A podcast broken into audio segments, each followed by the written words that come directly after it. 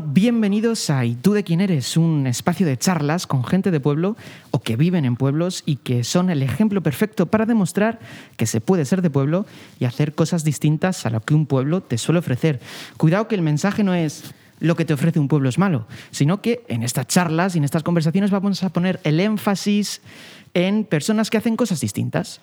Antes de empezar, tenemos que dar las gracias a José por cedernos el espacio donde estamos grabando, el Mesón Plaza en Fuentidueña de Tajo, Madrid. Y ahora sí, vamos a presentar al invitado de hoy.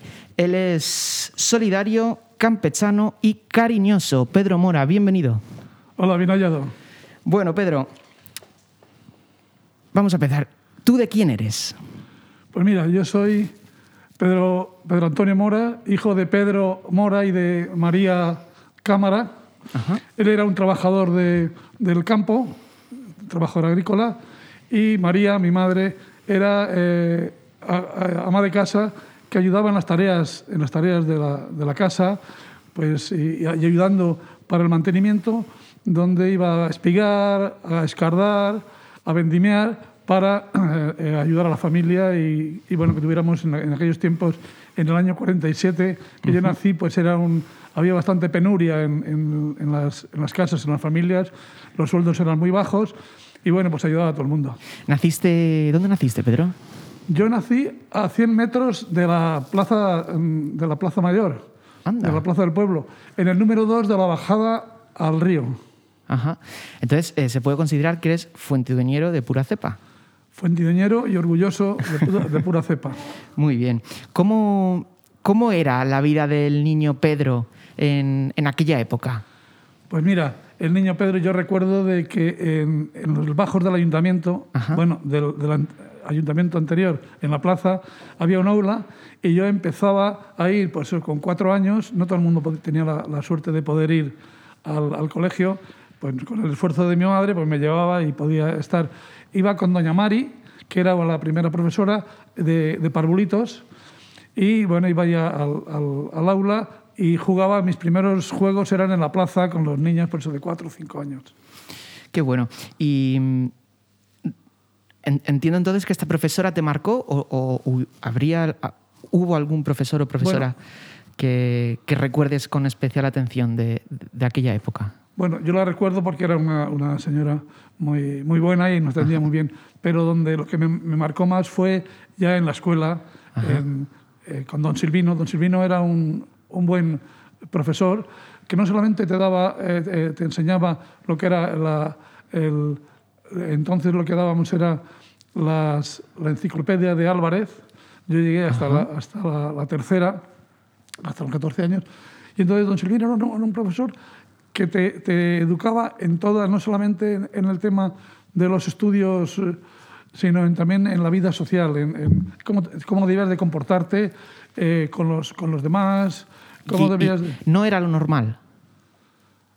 No era O sea, quiero decir, eh, el profesor se ceñía solamente en la enciclopedia y, ya está, o, recuerdas a, este, a, don Silvino porque aparte de eso también te decía cómo actuar en situaciones sociales y demás. Sí, sí, que había que, había que saludar a todo el mundo, había que ser buen amigo, había que respetar a los padres, él era un hombre, incluso fíjate, había, teníamos un, un publiómetro donde cada día íbamos uno, eh, yo fui muchas veces a medir la temperatura para saber la temperatura que había, si había hielo, si había rocío. Él nos educaba en, todos los aspectos de, de, la vida y luego para hacer el deporte, pues haciendo el deporte que fuéramos eh, solidarios, que fuéramos humanos. Humanos eh, con, los, con los demás compañeros. Y, Pedro, ¿eras eh, un niño travieso? No, yo era un niño bueno. sí, porque fíjate, yo era desde, desde muy pequeño, era monaguillo. Mi madre era creyente y bueno, si me llevaba a, a, la iglesia, a la primera misa, porque claro, los monaguillos había una jerarquía y entonces estaba Alfonso Bartolo, Pedrín, Enrique y a los, a los, pequeños nos hacían de ir a la primera misa, que era a las 8 de la mañana. ¡Ostras! Y era porque mi madre quería que eh, yo fuera al seminario a estudiar, que ha sido mi ilusión de toda la vida ha sido el, estudio, ¿no? poder haber estudiado, tener estudios superiores. Y mi madre habló con el cura y bueno, pues para ver la posibilidad. Incluso ella, con el esfuerzo, eh, compró eh, la ropa que se necesitaba para ir al, seminario y bueno, estaba encauzado para poder ir. pero no sé por qué razón el cura, bueno, sí lo sé, pero no se puede contar. Ah, bueno. El, cura, sí, que el cura de pronto, eh, yo me llevaba bien, bien pues un chico aplicado en, la misa, ya, ya sabía incluso sin saber lo que decía, pero el, el latín, el tal, y de pronto un, un día ya con me dice, no, tú no puedes, ser, no puedes ir al, al seminario. Y yo me quedé un poco. Y digo, bueno, ya hablaré con tu madre. Y entonces, pues no, no quedó mi madre que tenía todo el ajuar, porque para ir al seminario tienes que llevar mantas, eh, ropa, y, y, entonces me dejó ahí sin poder, sin poder ir al... También yo creo que, que, la, que la razón podía estar en que, yo no quisiera hacer mucho hincapié en esto, pero el ser hijo de de alguien que era, según le decían, desafecto al régimen, pues no tenía muchas posibilidades de becas, de ayudas, de todo esto. Entonces, pues yo creo que, que eso marcó también mm, la, la, vida de poder. Yo tenía buenas notas, estaba y el, maestro, don Silvino, pues decía que había posibilidades y mi madre eh, le decía, bueno, si el chico tuviera más eh, algún apoyo, porque los maestros entonces daban eh, horas horas extras, permanencias que se llamaban, y valía una peseta cada día. Y entonces tenías que ir con la peseta dársela al, maestro.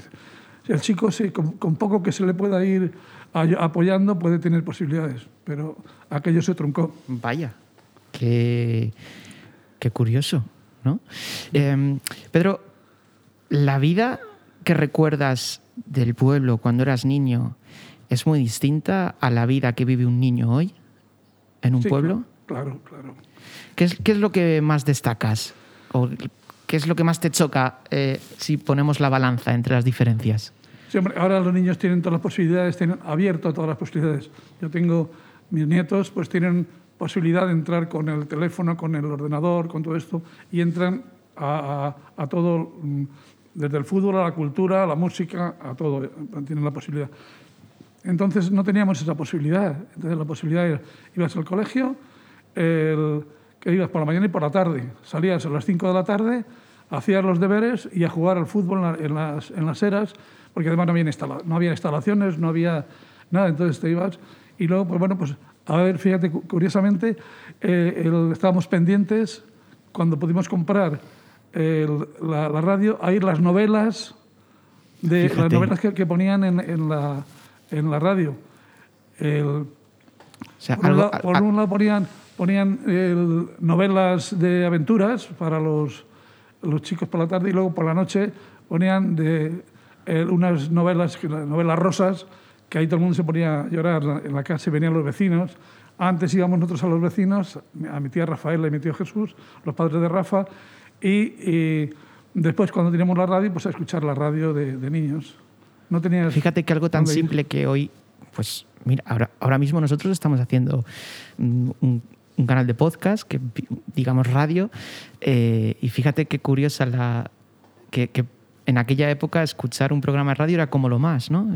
Era, Fíjate. Bueno, Pedro... fíjate, incluso el fútbol. Eh, yo me acuerdo de ir a, tu abuelo a, ponerme a la puerta de la barbería a escuchar los, los resultados, porque incluso el domingo habría. Y luego con la televisión, pues fíjate, la primera televisión que se, que se trajo a Fontidoña era la de Zacarías Sánchez, de Antoñejo, tu, tío, y de Aurora. Íbamos a la ventana a ver los partidos. Ahí. No, a ver los partidos, a ver fundamentalmente a ver los partidos de fútbol los lunes. Y nos ponemos ahí en la ventana, una ventana amplia que tenían, y allí nos podíamos, nos podíamos escuchar. Luego después estuvo el centro, estaba el, teleclub, que era, eh, lo llevaba la iglesia, y costaba un duro al mes el poder ir todos los días al, a ver la televisión. Y podías ir desde las 7 de la tarde pues hasta la hasta tarde. Y era, ese es el aliciente que teníamos los... Eh, claro, es que eh, ahora, pues sí, lo que tú estabas diciendo, ¿no? Que eh, tenemos a mano de todo. Tanto que no sabemos qué coger. Claro. ¿no? estamos extraestimulados, por, por decirlo de alguna forma. Bueno, vamos a centrarnos en el Pedro que va creciendo, que entra en la adolescencia, un poquito más mayor. Ah, ¿Qué es de ti en este momento? Pues mira, ya estuve hasta los 14 años en el, en el colegio Ujú. y después, pues, bueno, pues de, el- ayudé a mi padre en, en las tareas agrícolas. Eh, estuve de pinche en, en el canal. De pinche, ¿sabes? Que era un- el que iba, traía ya las- los papeles, ibas a, a- Ah, pasar creía- la lista. Creía, creía que era de, de cocina, pinche de No, cocina. sí, pinche, pero en lo que era la- la, Sí, sí. eh, las tareas de construcción. Y estuve de, de botones en el sindicato de, de ganadería que me llevó mi tío Jesús. Y, y bueno, pues el, el- ahí con- siempre con la, con la esperanza de poder estudiar, de que poder hacer. Y entonces, claro, pues como la- en la impotencia de no poder Ir eh, al tener unas- un- unos medios para poder Ajá. formarte, pues me, me vino la, la afición taurina y tenía inquietudes por ser, por ser torero. ¿sí? Anda. Porque decir, bueno, aquí no hay más que, no miseria, pero hay cosas muy, muy elementales. Siendo torero igual puedes conseguir. Estuve en la oportunidad de, cuando estaba de, de botones, en la oportunidad de Vista Alegre, que era una oportunidad que se daba a los maletillas, a la gente que quería torear. Y ahí me fui. Y, había, y allí había como ojeadores. Claro. que Allí daban, en la plaza iban, eh, chavales, eh, sol- soltaban vaquillas y te decían, el número, el número, el número tal que salga. Y depende de cómo te, cómo te empleabas, te decían, tú a torear tal. Generalmente toreaban los que venían con, con padrino. Ya. Y bueno, ¿y dónde te lleva la vida a partir de aquí? Pues la, la vida me lleva a... el- una vez que, que ya me vine desde de, de- de Madrid, porque aquí no me gustaba tampoco, porque yo vivía en, en, una, en una casa que compartía eh, habitación con un señor que yo no, que no conocía y a que a mí no me gustaba hacer. Y, y luego yo- mis aspiraciones eran otras, de, de- de buscar la cultura, el deporte, el- el- la formación. Y entonces me vine aquí. Y entonces surgió la posibilidad, a través de Extensión Agraria, de solicitar una beca para eh, estudiar el formación profesional agraria. Entonces, bueno, me, me di- dijeron, lo, lo solicité y el- me fui a, a Zamora, hice el, el ingreso en Zamora, la- la- el, el examen de ingreso, me, me dieron la beca y estuve eh, tres años haciendo formación profesional agraria en la escuela de Alde- la Aldehuela, que se llama de Zamora. Y entonces, bueno, pues ya eh, de- desde terminé la, de hacer eh, de los estudios. ¿Con cuántos años aproximadamente? Pues mira, aquí? fui a los 18 hasta los 21, eh, que también me dio, pude hacer lo de monitor, eh, monitor de, ma- de maquinaria agrícola Ajá. y monitor de ganadería. Y entonces ya tenía que ir a la mili, porque entonces la mili era sagrada. Entonces yo- y además no tenía nadie que me dijera, tú eh, vente a este sitio y tal. Y entonces fui a, hice el campamento en Alcalá y luego la mili en, en Carabanchel. Es una cosa que, que- que siempre me, me- me gusta preguntar. eh, porque claro, no, no había opción a decir yo no voy a la mili. No, no, bueno. Te daban, eh, si te se ocurría decir que no, te eras prófugo y vas al- a la cárcel. Y, y- y cómo gestionas eso? Pues nada, pues que ir a la mili, a la mili. Pues. Y entonces, en, en- después de la mili, Ajá. eh, me vine para Fuentidueña y ya el- me enamoré, Ah, me enamoré de, de mi mujer de Merce y entonces, bueno, pues ahí el- ya empezamos a, empecé a trabajar en, en el whisky porque yo tenía aspiraciones a irnos, gente, con Gabriel López de María, incluso planeamos para irnos a París a, a trabajar allí y a aprender el idioma y, a- y conocer esta vida para limpiar cristales, eh, para ir de, de limpiacristales.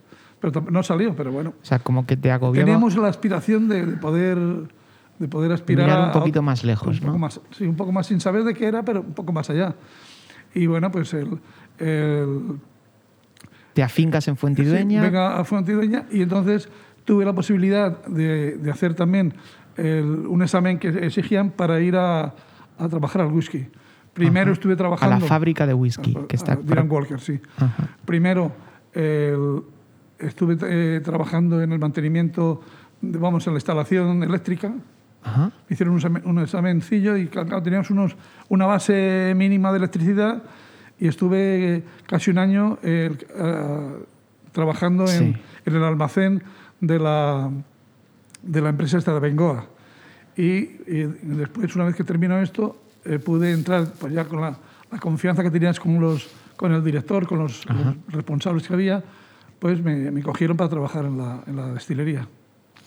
¿Y, y estuviste ahí cuántos años?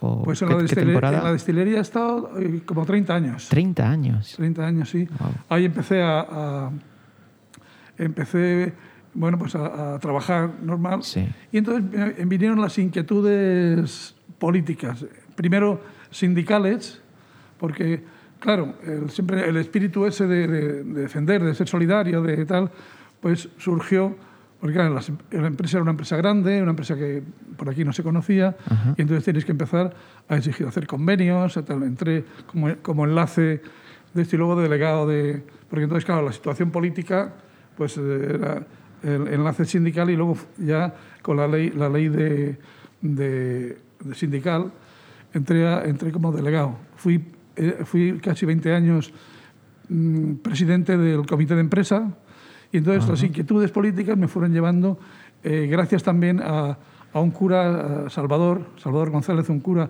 que es de Mulata pero que vivía en, en Villamanrique con su hermana.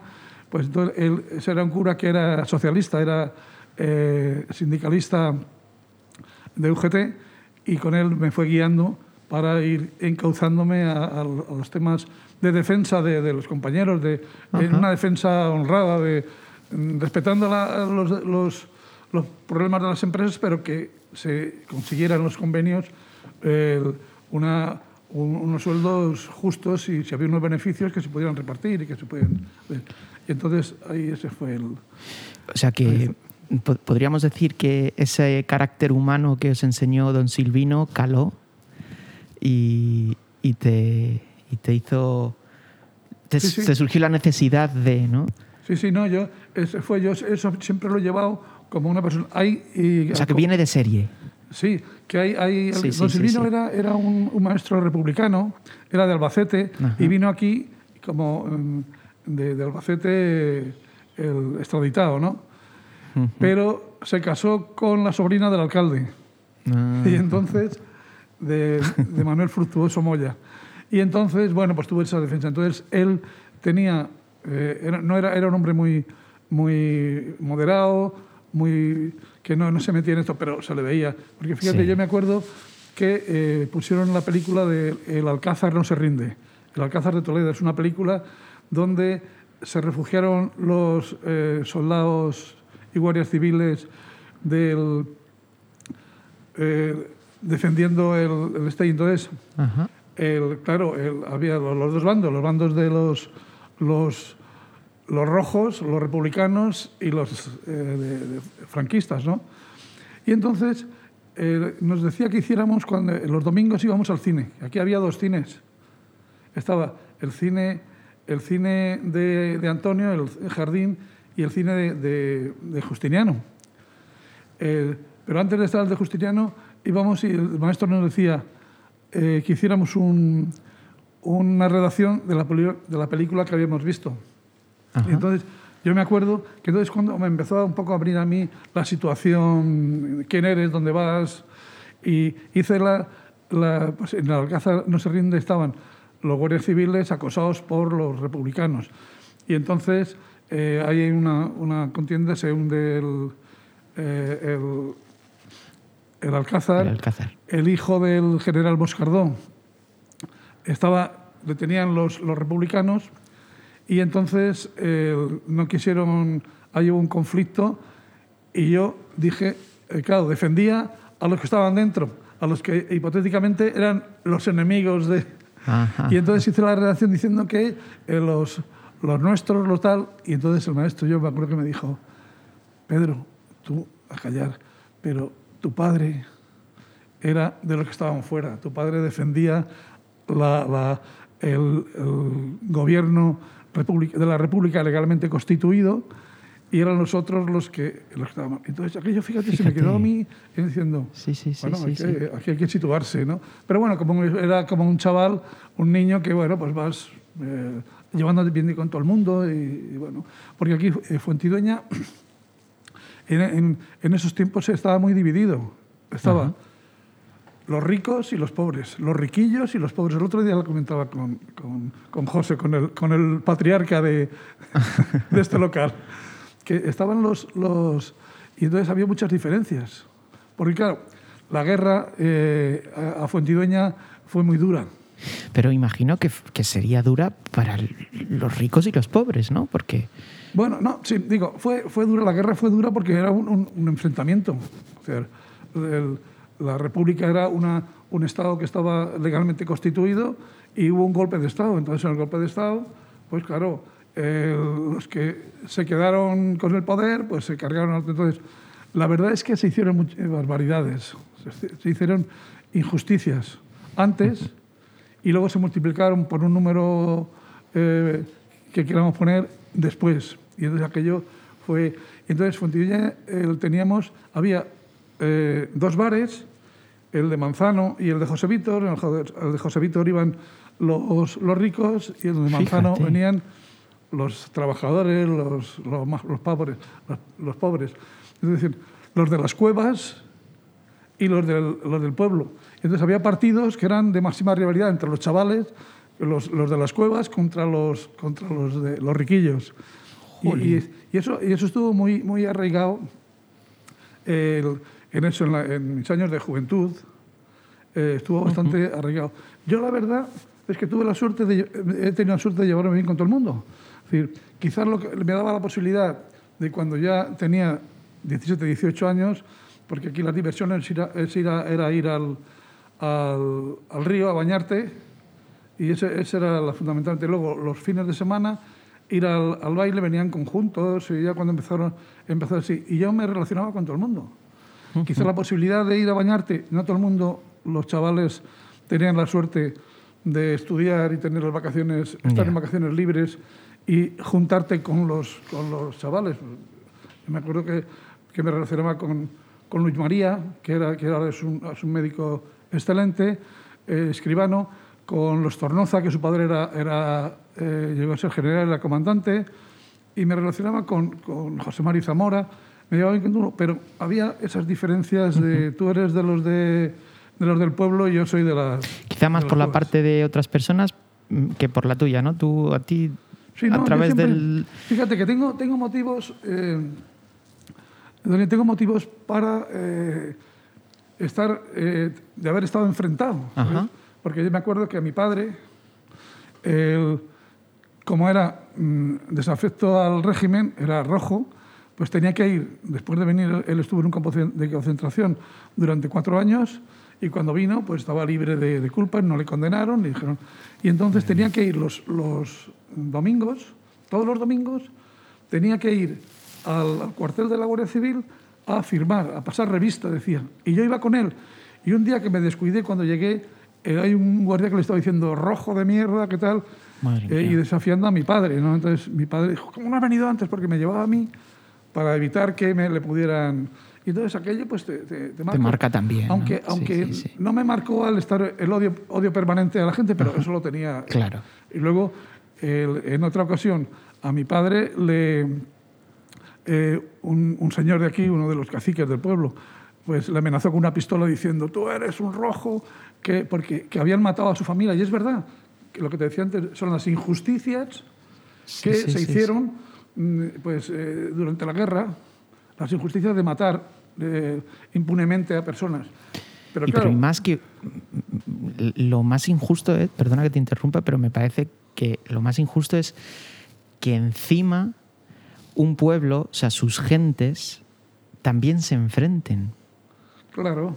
Porque, eh, y más, entiendo, ¿no? Pero en aquella época, bueno, igual que ahora, la persona que vive aquí y la persona que vive 150 metros más arriba Mm, ¿Cuánto de diferencia hay social, cultural, económico para llegar al punto de enfrentarte contigo, de enfrentarse contigo porque somos de ideologías distintas.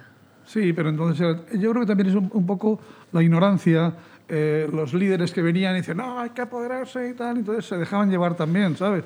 Porque el, el espíritu de defender tus derechos como trabajador no te da libertad para que, que matar a este porque es el, el propietario. Como en realidad, una vez que, ha pa- que- que ha pasado esto, cuando tú eres ya el que estás en ahí, estás en la dictadura, tú no puedes estar eh, el- amenazando a, a esta- y metiendo a, a la cárcel sin juicios, los condenaban sin juicio. Que hay infinidad. Ahora, pues, leyendo eh, a Almudena Grandes, que es, es mi, mi escritora favorita en, en estos últimos tiempos, he leído toda su obra, pues en lo de los, el- los episodios de una, re- de una guerra, eh, ¿cómo es? Episodio de una guerra eh, sin terminar. Ajá. Pues ahí habla de, de hechos que han pasado y, hechos que yo, que yo he, he- he vivido.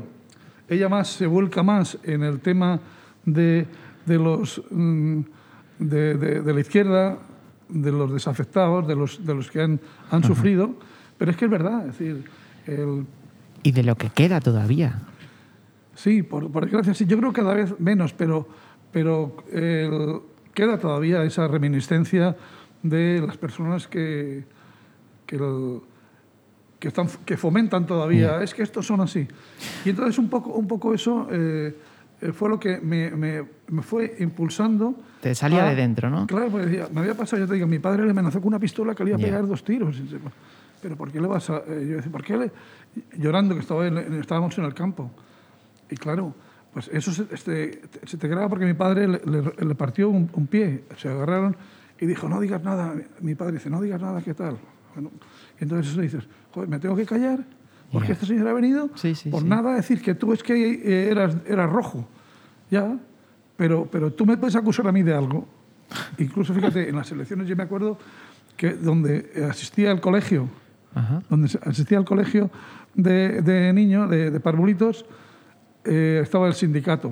El- y entonces eh, fue mi padre, iba yo con mi padre, fue, pues no sé si era los el 25 años de paz o tal, había, había una especie de referéndum, o era el- en, el, en el ayuntamiento se votaba a los concejales por los tercios, tercio sindical, tercio de familia, no sé cómo fue, y fue con mi padre y un uno de los caciques del pueblo, era concejal, le dice, iba a votar y dice, no, trae a ver el, el sobre. Madre Y mía. dice, oye, el sobre, la votación es secreta. dice, no, no, pero es que de ti no me fío, no sé lo que, va- lo que vas a votar. Entonces, ¿qué dice mi padre? Entonces, no voto. Si, si esto. Entonces, esas cosas están, eh, te van, te van eh, el- vas acumulando y aunque no lo aplicas permanentemente, Sí, sí, estás sí, viviendo un- una, una relación eh, normal, pero las cosas se te graban. Y claro, cuando empieza, ya viene la, el- termina el franquismo, viene la, la apertura a la democracia, pues ya te sitúas en, el trabajo, lo que te decía de la fábrica, en el Sí. trabajo, y ya en el pueblo. ¿Qué se puede hacer? Pues en el pueblo lo que se pueda, hay que intentar hacer eh, que la vida más, más, eh, más feliz a los, a los ciudadanos de, de Fuentidueña. Vale, va- vamos, vamos a, a- a situarnos un poco cronológicamente. Eh, veníamos de que eh, terminas trabajando en la fábrica de whisky, estás durante 20 años de jefe, De presidente del comité de eso, empresa. de presidente. Y, Que es está trabajando también de... Eh, Exacto, sí. vamos al punto gordo de esta conversación porque eh, de repente, bueno, de repente no, pero eh, fuiste alcalde de Fuentidueña en el año exactamente, 79. en el 79. Cuéntame, un poco de previa. Em- empezó, un poco, empezó antes. es decir, Exacto. El Franco muere en el 1975 Ajá. y entonces el Arias Navarro, que era el que se queda de presidente, hace una ley de eh, donde se puede votar ah, en los ayuntamientos, se puede una, una apertura que era falsa. Y entonces yo dije, pues viendo la televisión, que dice el, cantarero del castillo, que era de Reforma Social Española, que le, le la televisión, los pocos que dejaban, porque a la izquierda no le dejaban intervenir. Y entonces eh, digo, "Joder, este Cantarero del Castillo, pues yo creo que me, me, identificaba con lo que, con lo que promulgaba, que este era, era falangista. Pero me, me, identifico con este porque no hay otra, otra opción de, de, poder agarrarte. Y entonces incluso estuve en Reforma Social Española en alguna reunión, pero aquello no me... Y entonces cuando salió lo de poder presentarte de alcalde, Ajá. yo hice una barbaridad, porque, ¿sabes? Eh, dije, coño, pues yo me puedo presentar aquí, porque quien... Pero claro, el problema era, tenía trampa si yo me presentaba, ¿Sí? tenía que tener el, el 10% de los votantes de, del pueblo. Ajá.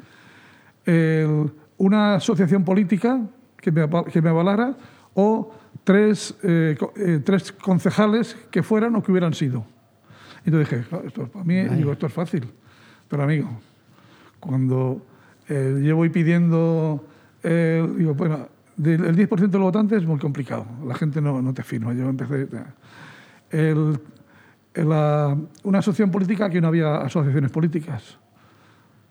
Porque estaba Reforma Social Española, pero bueno, había que ir con un notario y tal. Yo no tenía medios para eso. Entonces, bueno, me busco tres que hayan sido concejales, me firman y yo me presento al, para la votación. Sé que no voy a salir. ¿Y te tiras a la piscina? Y me tiro a la piscina. Sé que no voy a salir, pero ya en, en aquel entonces pues ya estábamos un grupillo, estaba Guillermo, que en paz descanse, eh, Nicolás, Leandro, ya estábamos un grupillo que nos movíamos, eh, estábamos intentando con el cura, con, con Vicente Rico, que era un, también eh, nos, nos, ayudó a, a, poder movernos, para hacer una asociación de vecinos. Y entonces estábamos moviendo en ese, en ese ambiente y dije, pues me presento. Claro, ¿cuál, cuál fue mi, no sorpresa porque yo me lo, me lo, temía. Mi padre me dijo, no te presentes y tal. Y me presenté al... A, cogí la, las firmas, aunque me costó un triunfo, porque no te, no te daban la yeah. firma. Y los que habían sido decían que, ¿a dónde vas? y tal, porque estarían señalados, ¿sabes? Yeah. Y entonces, bueno, y nada, pues eh, salió era Miguel, Miguel Sánchez Pajares, el, volvieron a votarle, se, presentó y volvieron a votarle los mismos concejales. Era normal. Pero ya, allí ya creamos un ambiente de... Entonces, eso fue en el, en el 76. Ajá. Entonces, lo que te decía antes con el tema sindical, con, con Salvador, con el cura, como sí. era sindicalista, eh, él trabajaba en el Ministerio de Cultura Ajá. y él, me afilié al partido y bueno, pues empecé a tener los contactos con, a nivel de Madrid, hice cursos de retórica y argumentación, de cómo dar un discurso, de cómo ya empecé a, a moverme pensando en que cuando, cuando, tenía que haber la apertura a la, a la, sí. a la democracia. Entonces, las primeras elecciones fueron en el, en el año 77, en junio del el 10 de junio creo que fue del 77, y bueno, ya empezamos a movernos y ya hicimos la eh, primero, para que se, se, nos conociera, pues en el año 76 eh, pedimos al ayuntamiento hacer la comisión de festejos. No una comisión de festejos de ir a, una comisión de festejos que nos dieran facultades para organizar nosotros, los toros.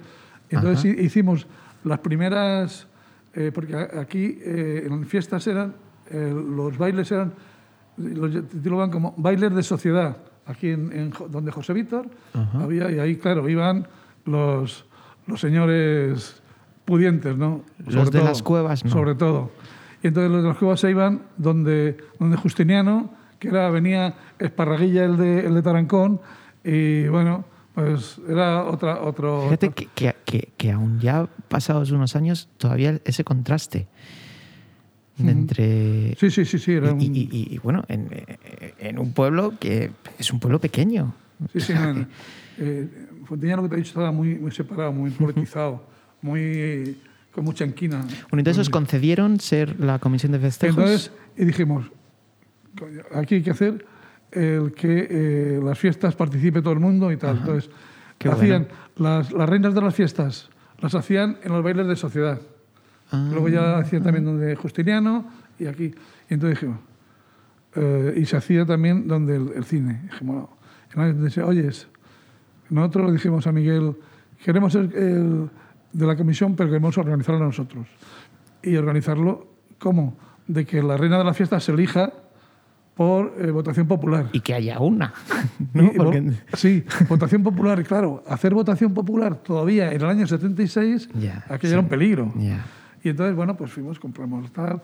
Fíjate, estábamos, me acuerdo que estaba Luis Miguel Olivas, Ajá. que su padre pues era uno de los dirigentes el- del- en el ayuntamiento, teniente alcalde y tal. Y entonces, pues dijimos, votación, el- la reina de las fiestas se va a hacer en votación. Todas las chicas que quieran apuntarse, que vengan al ayuntamiento y tal. Y ya se podían porque eh, a esas, a esas eh, elecciones de las... De las de, De las damas. de las, de las reinas y damas, Sí. Eh, no tenían opción todo el mundo a presentarse. Al hacerlo no- nosotros poner una Sí. mesa en la puerta del ayuntamiento, tú, ¿cómo te llamas? Fulana, tal, tal. Compramos flores y entonces eh, nombrabas a la chica, súbete al balcón. Entonces en el, ba- en el balcón subían con las flores, entonces un montón de chicas subieron allí. Qué bueno. ¿Cómo hacemos? Fulana de tal. Y entonces hicimos la votación, que aquello les indignó a, las- a los caciques de entonces, les indignó que hiciéramos una votación popular, porque claro, eh, aquello no era normal que, que Sí, sí, se hiciera sí. una votación, que el pueblo hiciera una votación.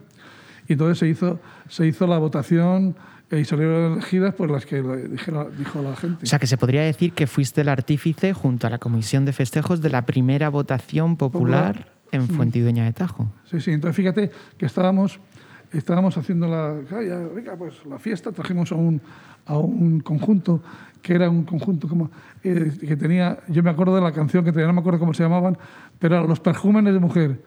Son tus perfumes, mujer. Entonces que le trajimos en un, en un remolque eh, tocando, no había ni, ni escenario. Bueno, Y pero, entonces- pero, lo, pero lo hacíais. Pero fíjate, estábamos allí y entonces viene el, el guardia que estaba de comandante de puesto y uno de los, de los del pueblo me dice, a ver, ¿quién es el responsable de esto? Y yo, yo digo, "Mm, ¿qué dicen? Yo ya digo, esto viene por mí. Dice, digo, ¿el responsable de qué? Fiesta, digo, el ayuntamiento. El, el alcalde nos ha dado permiso para hacerlo esto. Es que el alcalde no está. Y venía, yo no sé, venía conje- concejal que venía. Digo yo, es que esto es, dice el uno, esto es el- la revolución de los claveles de, de Portugal, que había sido en el año 74, 75. Y digo, ¿qué revolución? Porque como regalamos las flores a las chicas, claro, fuimos a por las flores. Y entonces dice, ¿qué, qué- qué claveles? A dar tres o cuatro a cada chica, pues denos 100 y vamos. Y entonces, ¿qué colores? Pues rojos. Pero no, no lo hicimos rojos por... por en aquel tiempo, tampoco había. Y entonces, no, la mayoría de los, de los claveles que hay que son rojos. Pero, ¿y qué- eh, ¿cuáles son los más, los más bonitos? Y entonces, claro, me dice, te tienes que venir con nosotros detenido. Madre mía. Y claro, él me coge y digo, bueno, y entonces toda la gente que ve allí, la gente, mm, pues eso, la gente eh, de las cuevas, la gente que, que, que- que- defendía la, la democracia y el que... Si se llevan a este, nos tienen que llevar a todos. Venga, iros para allá. Y entonces no. me acuerdo que vino Luis Miguel Olivas y dijo, ¿qué pasa aquí? Que que nos tenemos que llevar a, a Pedro porque nos han dicho que este es el organizador. Y dice, no, no, es que yo también, yo también estoy en la comisión de festejos. Por tanto, si os lleváis a este, claro, al hijo del teniente alcalde no se le iban a llevar. Y entonces aquella se, se calmó, pero Madre mía. que, que aquellas Ostras. son, son hechos que hay que, hay, que hay que dar. Jolín. Madre mía. Y Ya en el 76 has dicho, ¿no? 76, sí. Jolín. Y bueno, y ahí seguimos. Seguimos. Eh, llegan las elecciones, Sí, ya empezamos a, empezamos a ya movernos. os estabais moviendo. Ya nos empezamos, Tú empezamos ya a estabas movernos. suelto. Claro, ya teníamos, claro, era un lío porque ya estaba trabajando, estabas en el whisky, pero ya en cuanto, como tenía días libres, pues me iba a Madrid, tenía reuniones, teníamos para hacer la candidatura y eh, estábamos con la, con la comisión de, con la asociación de vecinos. Pero eh, ya dijimos, bueno, pues tenemos que, Ya. tenemos que hacer el, ya el partido. Pues fíjate, te cuento otra anécdota de la comisión de la, de la asociación de, de vecinos. Que la lograsteis hacer, entonces, entiendo, con, con el cura. eh, Con Vicente, Vicente fue el que nos eso ayudó. Es, eso es, sí. Pero fíjate, eh, solicitamos la, el- que se, se nos registre la asociación, Ajá. porque la asociación decidimos que fuera eh, Asociación de Vecinos de Fuentiveña por el bien social y la cultura. Anda. Claro, aquello. yo me acuerdo que vengo, yo estaba, estaba ya casado y me viene el. Y dice Merced, el, que ha venido, el, yo vivía ahí en los, en los pisos amarillos que dicen los chavales. Y dice, ha venido el, el, el guardia Pascual que, te- que tienes que una, una citación para ir al, al gobierno civil por el tema de la asociación. ¿Eh? No tenemos podido ir a la asociación. Y entonces, claro, vino Leandro conmigo, Leandro Pérez. Ujú. Bueno, tenemos que ir. Leandro era el secretario, yo era el presidente, estaba, como presidente me habían presentado. Y era Rosón, el, el que luego fue ministro de Interior.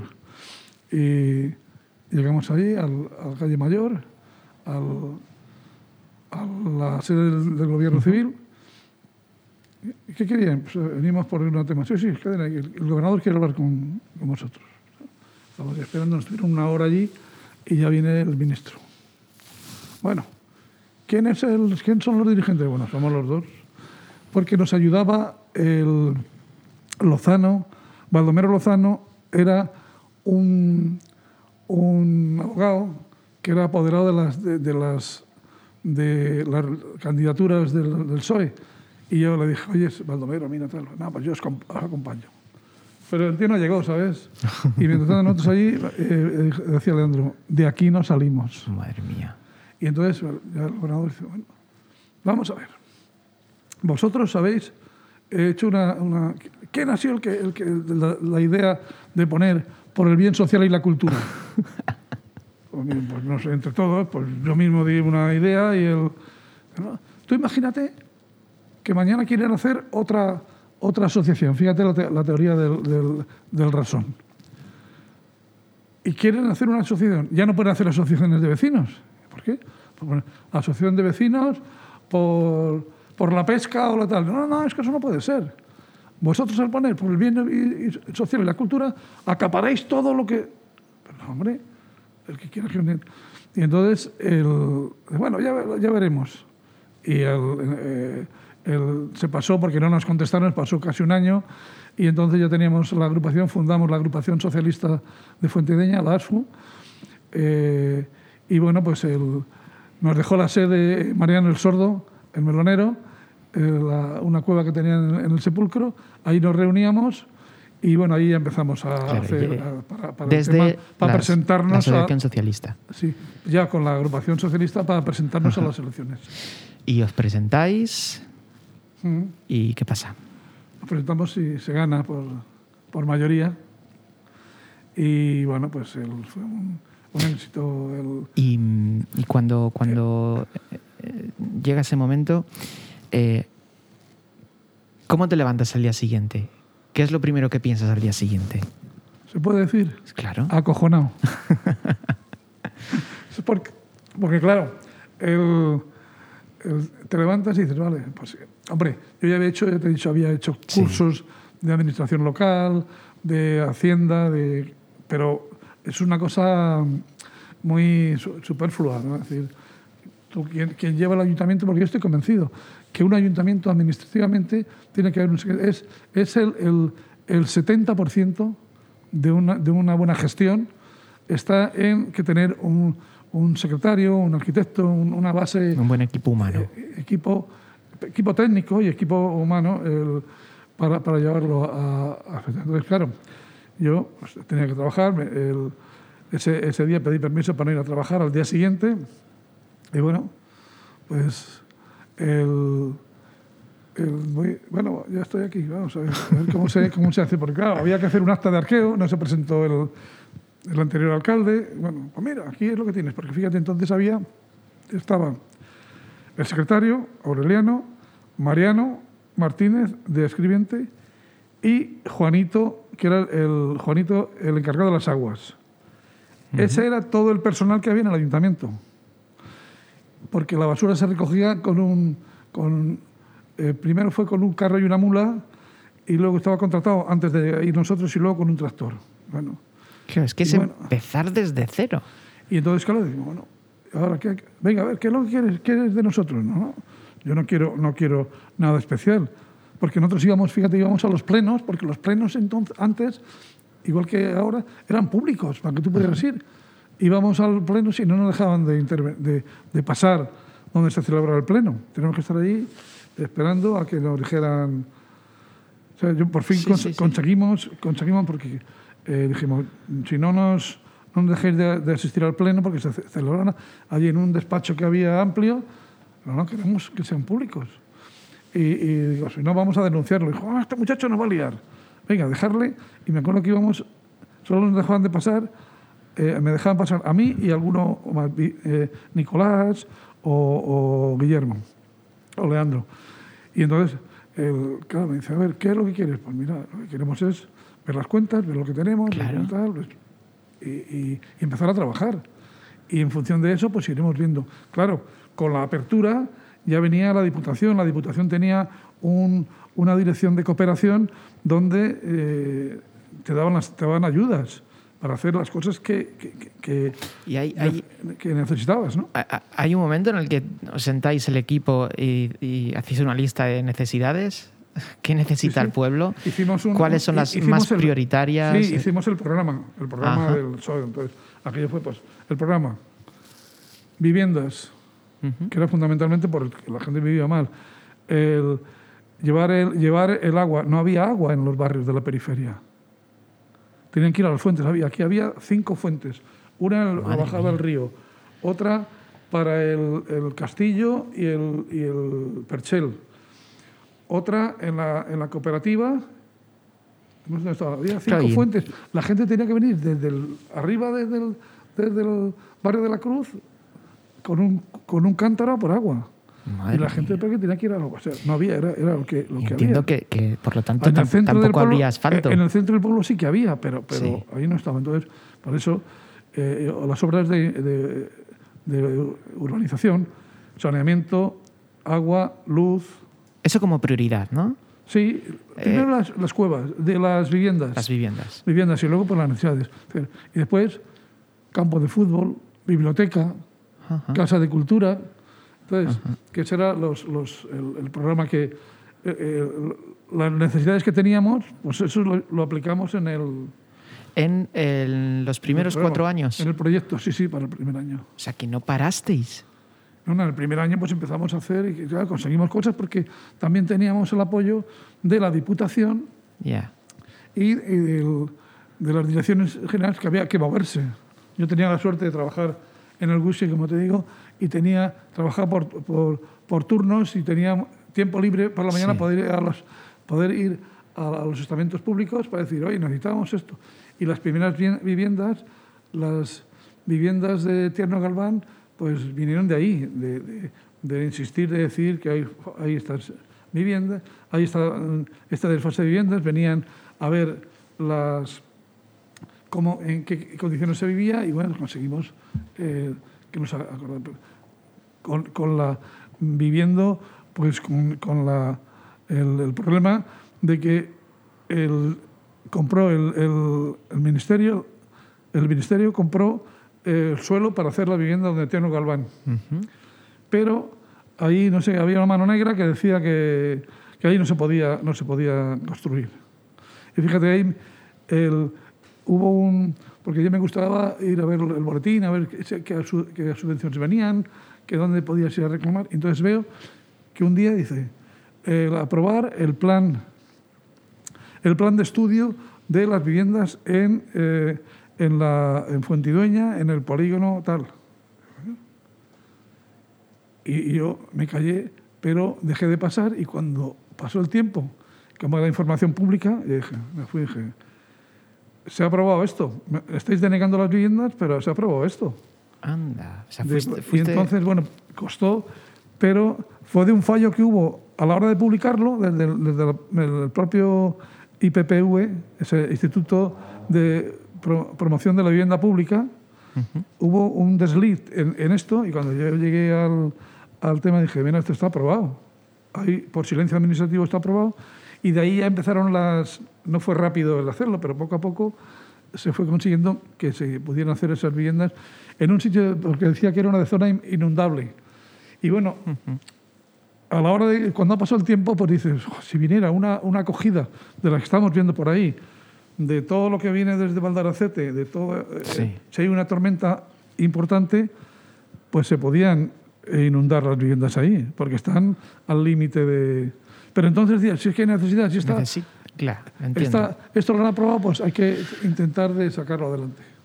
Entonces, vivienda, agua, entonces cuando cubres, cuando se... Pavimentación, pavimentación, luz, porque había unas bombillas que no... Madre Entonces, en los barrios de la periferia, pues conseguimos eh, eh, ya, no era la primera legislatura, ya en la segunda legislatura, porque en la primera legislatura todavía era las, las- la Diputación, que tampoco tenía mucho dinero, lo poco que tenían. Ya. Pues fíjate, la biblioteca se consiguió en la primera legislatura porque el, vino el Joaquín Leguina a dar una vuelta. Entonces venían los políticos a dar una vuelta a, a ver a qué venían. Pues no había tampoco fondos. Ya. Y entonces dijo, el, ¿y cómo no? No, el- ¿Podíais eh, pedir, ¿tenéis biblioteca? Pues no, pues eh, él, él dice- nos comentó que había una, que, que había una, una sección que se podría hacer. Pedimos para hacer la, bi- la biblioteca y nos dieron 2.000 libros para la biblioteca. Entonces, ¿y dónde? ¿Tenéis local? No. ¿Sabes dónde lo hicimos? En, en donde era el salón de actos del ayuntamiento que era el ayuntamiento estaba, era una zona eh, baja donde estaban, había archivos y tal, subían las escaleras Ajá. y había un salón de actos, había un archivo, un salón de actos grande y el- de- el- la, la parte administrativa. Y dijimos, en la parte del salón de actos, claro, nos dieron las nos subvencionaron las estanterías y tal, y se hizo la, la biblioteca. Madre mía, Y Pedro, es- fíjate, la biblioteca, la biblioteca, perdona, la biblioteca, eh, decimos, ¿y dónde está el dinero para, para tener un bibliotecario? Ajá. Entonces lo que hicimos fue pedir al- a la gente de- del pueblo de si querían ser una comisión para turnarse. Y entonces, fíjate, me acuerdo que estaba, el- entonces estaba el, el cura eh, don Pedro, la Encarna Zamora, la Blanca Terrés, Fíjate. el, ¿quién era más? Mariano. Será una cuestión de arrimar, había- arrimar había- el hombro, Había ¿no? 10 10 personas que, fíjate, incluso había de distintas ideologías, que si se quiere hablar de ideologías políticas. Y entonces conseguimos que los que iba cada, cada tarde iba uno al, a, la, a la biblioteca. Y así empezó a funcionar la ¿Qué biblioteca. ves? Se podría escribir, bueno, po- podrías escribir un libro de cómo hacer un pueblo. ¿no? Bueno, era, era, era fácil, era fácil, eh, Dani, porque faltaba tanto que era fácil decir, ¿qué hay?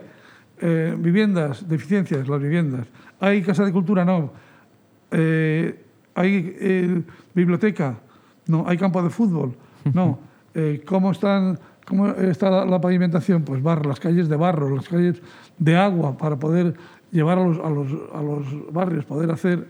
Y entonces, bueno, Bueno, era fácil, pero también había que estar. sí, bueno, claro, claro. Había que estar. Eh, ¿Qué es el recuerdo o la anécdota más positiva que te llevas en tu etapa como alcalde?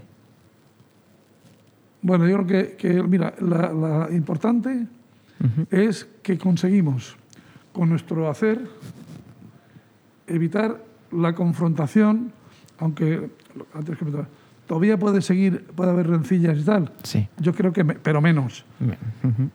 Conseguimos atender a todo el mundo. Eh, se hizo la primera fiesta que la gente no iba.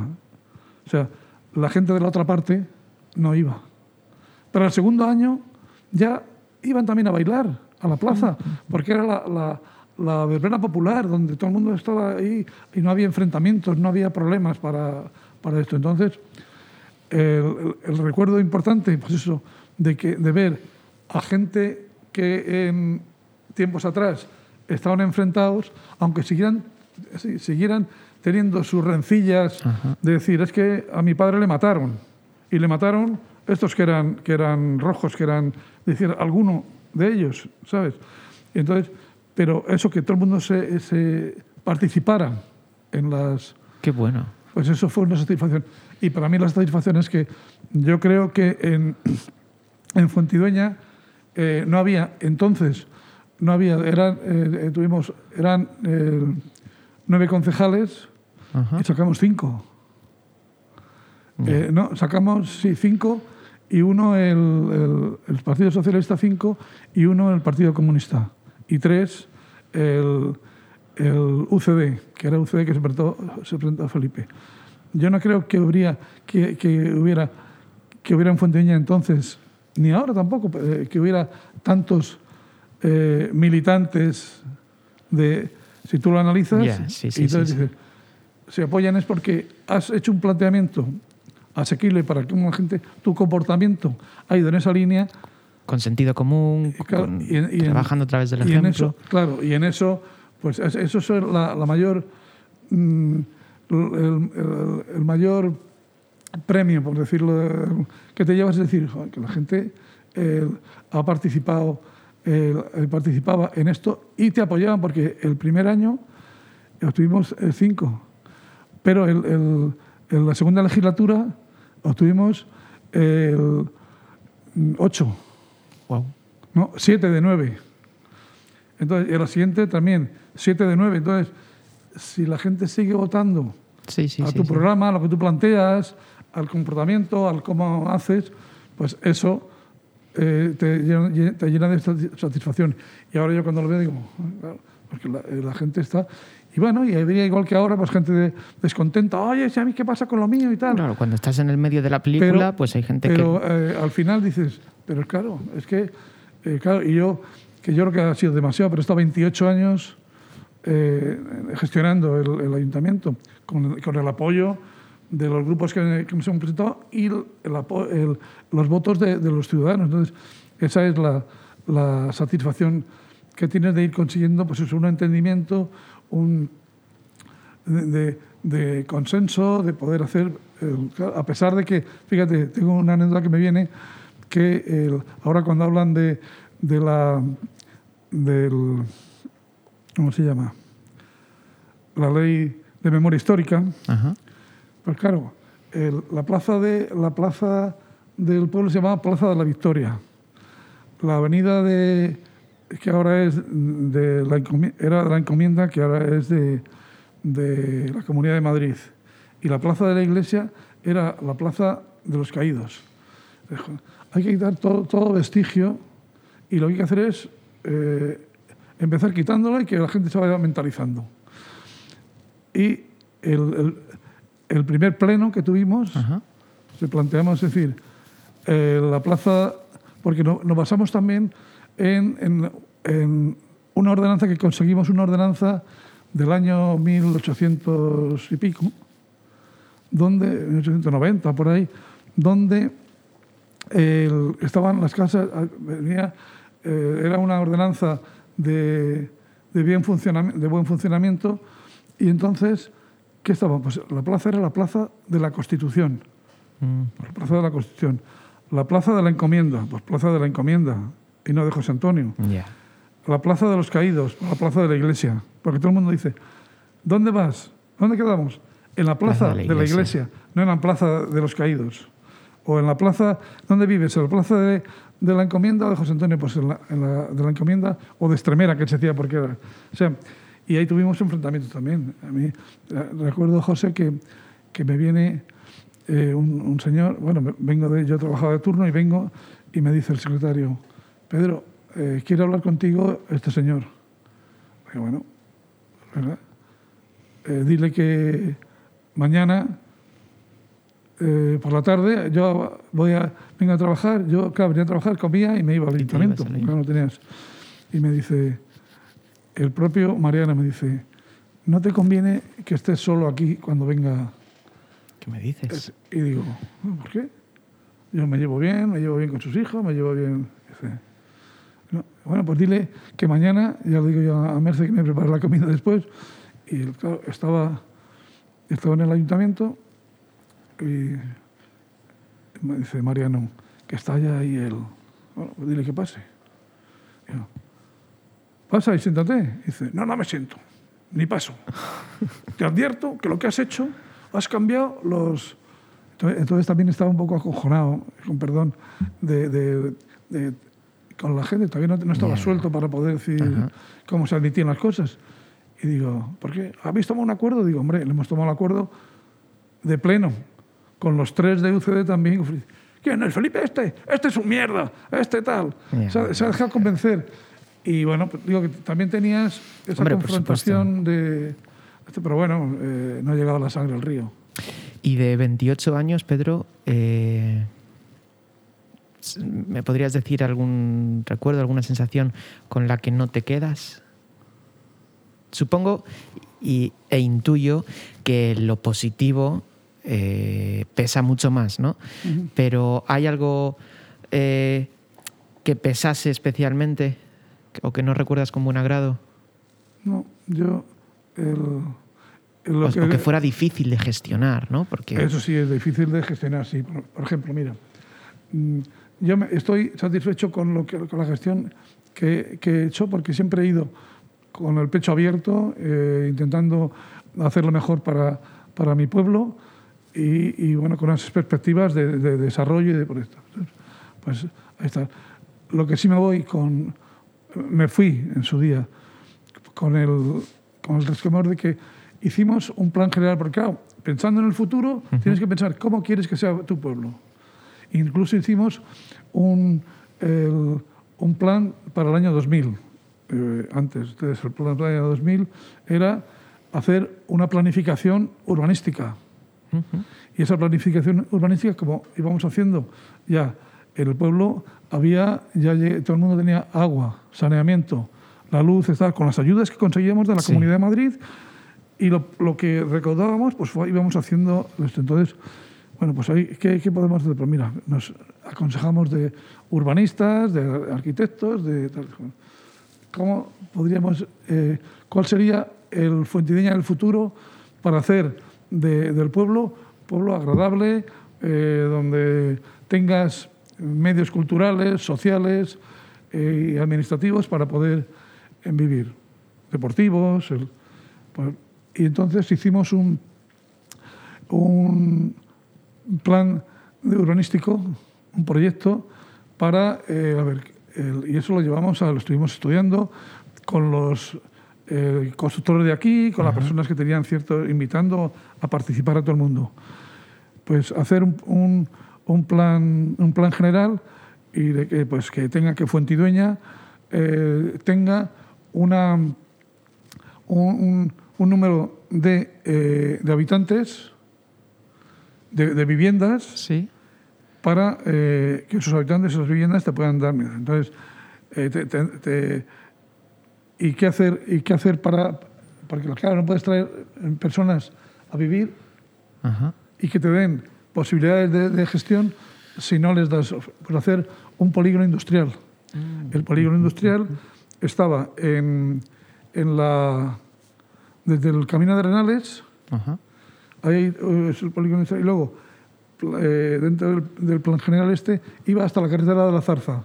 Una, una eh, franja de, para hacer mm, viviendas, digo, para hacer polígono industrial de carga y descarga, de, de Sí, intercambio. sí, sí, sí. O sea, en la carretera, todo lo que venía de Levante, pues puedes hacer ahí un, un intercambio para ir a Madrid y luego desarrollar lo que hay en, en, en distintas distintas vías de comunicación a la capital.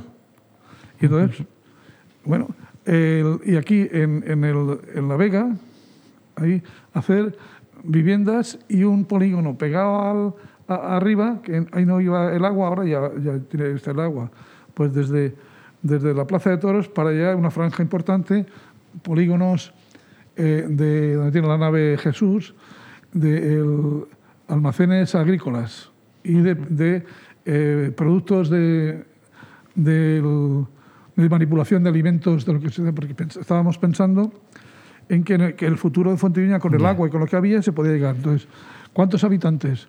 Pues mm, calculamos que hacer de que vinieran 5.000 habitantes más mil y pico que había, pues llegar a 6.000 habitantes eh, en, en- en distintas fases, no, de, Sí. no de pronto decir. "Claro, vamos a hacer... eh, entonces, ¿Cómo hacemos? Pues mira, a través de Juan Pablo Guijarro y eh, se habló con un, con un constructor y con un inversor, y todavía está ahí, compraron el suelo, el suelo que hay, desde si coges el camino de la, de, de la Vega, pues hasta unos 300, 500 metros, y para arriba, ahí era ahí donde iría el, el, El polígono. el polígono de construcción para hacer esas viviendas eh, para si tú haces este proyecto ellos lo construían esto pero claro tenías que dar también opción a eh, hacer el puestos de trabajo Ya, claro. estaba, si estaba el Sí, sí, sí. ese polígono estaba este también y en la Vega que tenía que venir a, a- desde el- nuestro plante- planteamiento es trabajar en la Vega pues era tan tan honrado como trabajar en una fábrica y trabajar con los productos el productos Locales. agrícolas locales pues con eso fíjate ahora lo que hay entonces ahí nos basábamos en el, no sé si conoces Tierra de España Tierra de España es un proyecto que hicieron los intelectuales, bueno, que hicieron de, de Fuentidueña en la, en la guerra, hicieron un proyecto para, eh, pensando en el futuro de Fuentidueña, el riego, el- antes de estar el canal de- del riego. Y eso fue, lo hizo Hemingway. Hemingway, Ah, sí, sí, sí, sí, sí, ya sé de lo que me estás Hemingway hablando. hizo el Tierra de, de- de- de España, entonces, donde sale el riego, donde sale, donde... Y dice, Hemingway, que fue el que hizo el... Este, el Fuentidueña será la despensa de Madrid. Se producirán no sé cuántas eh, eh, kilos de patatas, de cebollas, de tal. Fíjate. Y entonces, basándonos en eso, claro, si aquí está, tenemos el canal, lo que hay que hacer es, pues bueno, pues solicitar ayudas para que eso se pueda hacer lo que tenemos ahora aquí, pero claro, que, que lo que tenemos aquí ahora, pues mal, porque los, los jornales que se dan, los, la economía de esto, pues no es, tienes que traer a personas inmigrantes que son los que se dejan ahí la piel. Bueno, y entiendo que, que entonces fue un quebradero de, de- de cabeza todo este proyecto. Entonces ese proyecto, claro, nos gastamos eh, 20 millones de pesetas, 150.000, 160.000 euros. Entonces, porque eh, eso nos lo dirigió uno que fue director general de urbanismo, con una arquitecta eh, el- que teníamos en el ayuntamiento con capacidad, y bueno, pues para llevarlo, para llevarlo a, A cabo. a, a cabo. Y eh, yo recuerdo que lo aprobamos por mayoría, el único que, que no votó, porque entonces el- el- había un concejal, de, el único que no, que no fue, pero los demás concejales, por mayoría absoluta, se aprobó. Pero es lo que, iba, lo que estábamos comentando, que la decepción es que has hecho estudios, porque había que estar- hacer estudios medi- medioambientales, de, de- Sí, toda la previa. Sí, claro. Y ahí habían, eso lo habían comprado, habían comprado el suelo. A través de Juan Pablo había Luis González, que estuve el otro día con él, y eh, era una sociedad que estaban los jugadores del Atleti de Madrid. Y entonces, uno que fue eh, Emilio Cruz, que bueno, ya te- hay una amistad con él, Emilio Cruz, el Pachi Ferreira, el- varios jugadores del Madrid, pues dije, oye, mira, si vosotros podemos hacer una inversión, porque en Fonteña se va a hacer un plan general, y eso tenía, porque entonces, claro, hacía las viviendas, luego también hubo un problema porque la, la, el- la política de construcción se vino un poco, se vino abajo también, pero claro, te duele que habiendo un proyecto ahí, un plan general, para hacerlo Pensado fases, única y para hacer las fases, exclusivamente para claro, el bien que común. no se haya que no se haya tirado para adelante Ya. por parte de los de, de los gestores municipales, pero también por los, los gestores de la comunidad. Es decir, Sí, sí, sí, eh, que aquello se quedó ahí. Incluso teníamos lo que es el, el frente del camino que va a la, ermita, desde todo el frente de las bonijas ahí.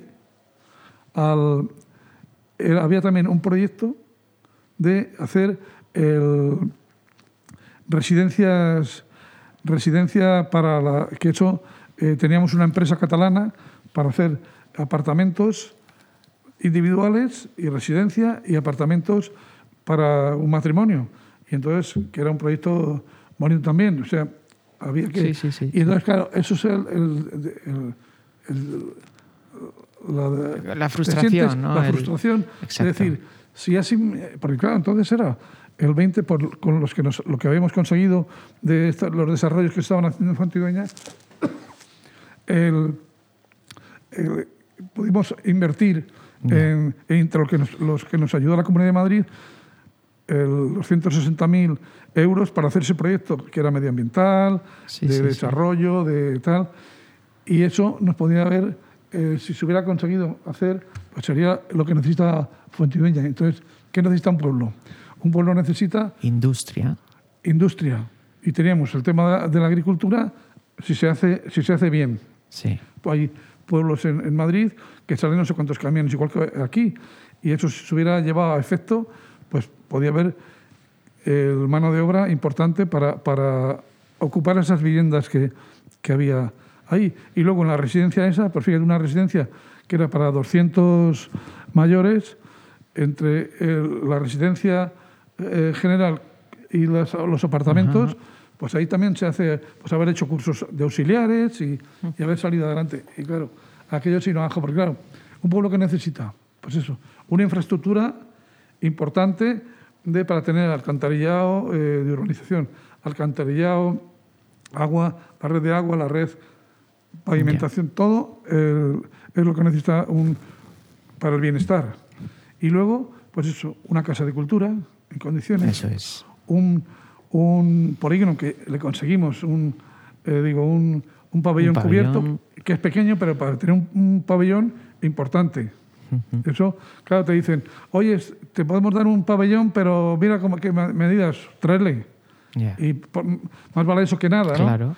Y entonces, eh, un campo de fútbol, pues de hierba, como, como está ahí, pero un, un- un campo de fútbol donde haya un equipo con capacidad para tener un, un equipo no, que esté, como está ahora, en regional, pero que pueda tener aspiraciones para que la gente vaya y se, se desarrolle. La Casa de Cultura, una residencia para mayores, porque lo que hicimos, eso es lo que hay ahora, eso se queda corto. Se queda corto porque un municipio, pues fíjate, eh, necesita que haya, que haya vida, que haya un- una sala de juventud, que haya. Porque si tú lo analizas, lo tenemos. El- un centro de juventud, ahí está, que no se usa. Está en el boleo, no sé si tú sabes. Ese, ese, es un centro. Vas cogiendo lo poco, pero pensando en que eso va a venir mal. La residencia, lo de los, lo de los, el club de los mayores, pues está, pero que eso que pueda haber sea más amplio, incluso que puedan ir a comer allí, que puedan, ¿sabes? Que las perspectivas estaban ahí y se ha ido poco a poco, pero el proyecto general era hacerlo con, con más capacidad para... Qué bonita reflexión la de que lo que hicimos es lo que hay ahora y es que es verdad. Y, y bueno, la verdad que insisto en que podrías escribir un libro de cómo eh, instrucciones básicas para hacer un pueblo. Sí, bueno, pues Bueno, Pedro, y mm, 28 años eh, siendo alcalde de Fuentidueña, con sus pros, con sus contras, más contras que pros. eh, cubres las necesidades básicas que demandaba el pueblo. Y, y ahora, ¿a qué te dedicas? ¿Qué haces? a leer, estoy jubilado. Leer. Estoy jubilado a leer. Porque además también estoy de- defraudado con esto y lo, y lo quiero eh, comentarlo.